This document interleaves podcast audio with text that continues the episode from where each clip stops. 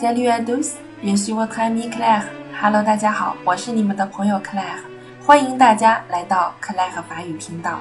今天呢，给大家介绍一下关于主谓倒装时连词符的应用。那么在上一讲中，我们有讲过一个句型，叫做 Guess，这是谁？你们还记得吗？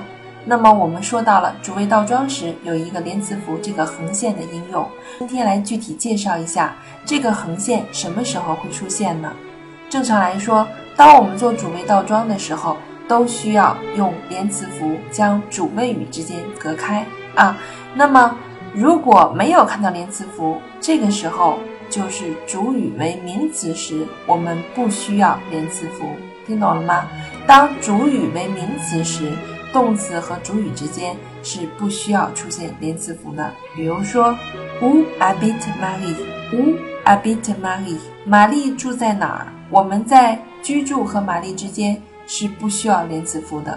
那么还有一种情况，我们除了要连词符，还要加一个字母 day，加一个字母 day。这种情况是什么样的呢？我来介绍一下。当动词的最后一个字母为元音字母。主语的第一个字母为元音字母，并且主语为代词时啊，我们需要加连词符，加字母 day，再加连词符。加这个字母 day 的目的，只是为了发音上上比较好听，读起来比较方便，没有实际的含义。比如说，Où habite il？Où habite il？他住在哪？男他住在哪？Où travaille il？Où travaille il？女她在哪里工作啊？